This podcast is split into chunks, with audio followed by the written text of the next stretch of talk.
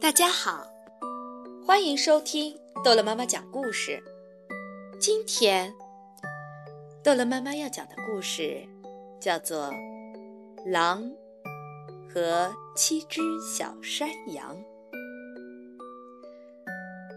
从前，有只老山羊，它生了七只小山羊，并且像所有的母亲爱孩子一样爱它们。一天，他要到森林里去取食物，便把七个孩子全叫过来，对他们说：“亲爱的孩子们，我要到森林里去一下，你们一定要提防狼。要是让狼进屋，他会把你们全部吃掉的，连皮连毛通通吃光。”这个坏蛋常常把自己化妆成别的样子，但是你们只要一听到他那粗哑的声音，一看到他那黑黑的爪子，就能认出他。小山羊们说：“好，妈妈，我们会当心的。你去吧，不用担心。”老山羊咩咩地叫了几声，便放心地去了。没过多久，有人敲门，而且大声说：“开门呐，我的好孩子！你们的妈妈回来了，还给你们每个人带来了一点东西。”可是，小山羊们听到了粗哑的声音，立刻知道是狼来了。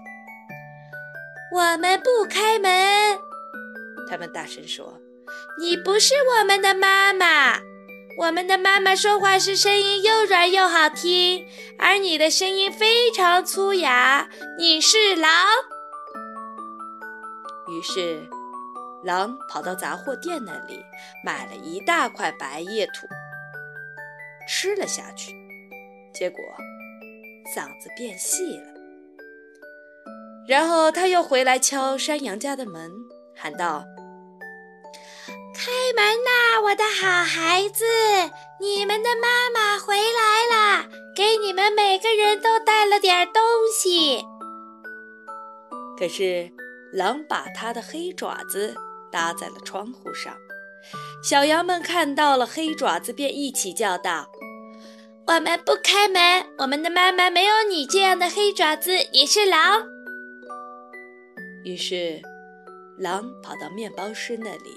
对他说：“呃，我的脚受了点伤，给我用面团揉一揉。”等面包师用面团给他揉过之后，狼又跑到磨坊主那里对他说：“在我的脚上撒点白面粉。”磨坊主想，狼肯定是去想骗什么人吧，便拒绝了他的要求。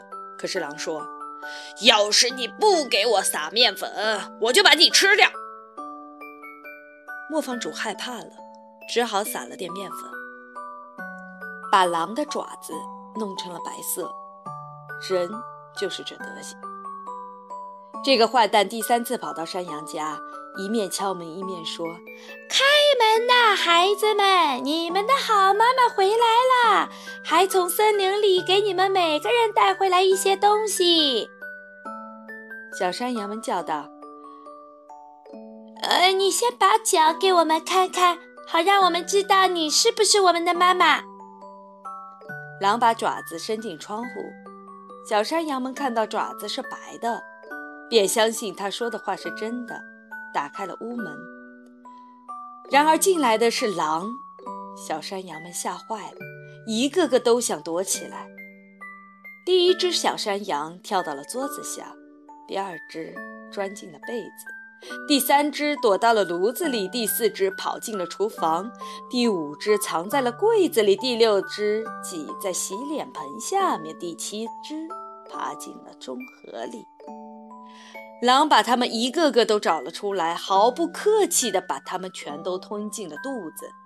只有躲在中河里的那只最小的山羊没有被狼发现。狼吃饱了之后。心满意足地离开了山羊家，来到了绿草地上的一棵大树下，躺下身子开始呼呼大睡起来。没过多久，老山羊从森林里回来了。啊，他都看到了些什么呀？屋子门敞开着，桌子、椅子、凳子都倒在地上，洗脸盆摔成了碎片，被子和枕头掉到了地上。他找他的孩子，可哪里也找不到。他一个一个地叫着他们的名字，可没有一个出来回答他。最后，当他叫到最小的山羊的名字时，一个细细的声音喊道：“好妈妈，我在中河里。”老山羊把它抱了出来，他告诉妈妈狼来过了，并且把哥哥姐姐们都吃掉了。大家可以想象出老山羊失去孩子后哭得有多么伤心。老山羊最后伤心地哭着走了出去，最小的山羊也跟着跑了出去。当他们来到草地上时，狼还躺在大树下睡觉，呼噜声震得树枝直抖。老山羊从前后左右打量着狼，看到那家伙鼓得老高的肚子里有什么东西在动个不停。天哪！他说：“我的那些被他吞进肚子里当晚餐的可怜的孩子，难道他们还活着吗？”最小的山羊跑回家，拿来了剪刀和针线。老山羊剪开那恶魔的肚子。刚剪了第一刀，一只小山羊就把头探了出来。他继续剪下去，六只小羊一个个都跳了出来，都活着呢，而且一点儿都没有受伤，因为那贪婪的坏蛋是把它们整个吞下去。这是多么令人开心的事情啊！他们拥抱自己的妈妈。像当新娘的裁缝一样高兴的又蹦又跳。可是羊妈妈说：“你们去找些大石头来，我趁着坏蛋还没有醒过来，把石头装到他的肚子里去。”七只小山羊飞快地拖来很多石头，拼命地往狼肚子里塞。然后，山羊妈妈飞快地把狼肚皮缝好，结果狼一点都没发觉，它根本都没有动弹。狼终于醒了，它站起来，想到井边去喝水，因为肚子里装着的石头使它渴得要死。可它刚迈出一步，肚子里的石头互相碰撞，发出哗啦哗啦的响声。它叫道。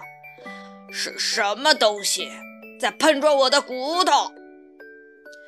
我以为是六只小羊，可怎么感觉像是石头？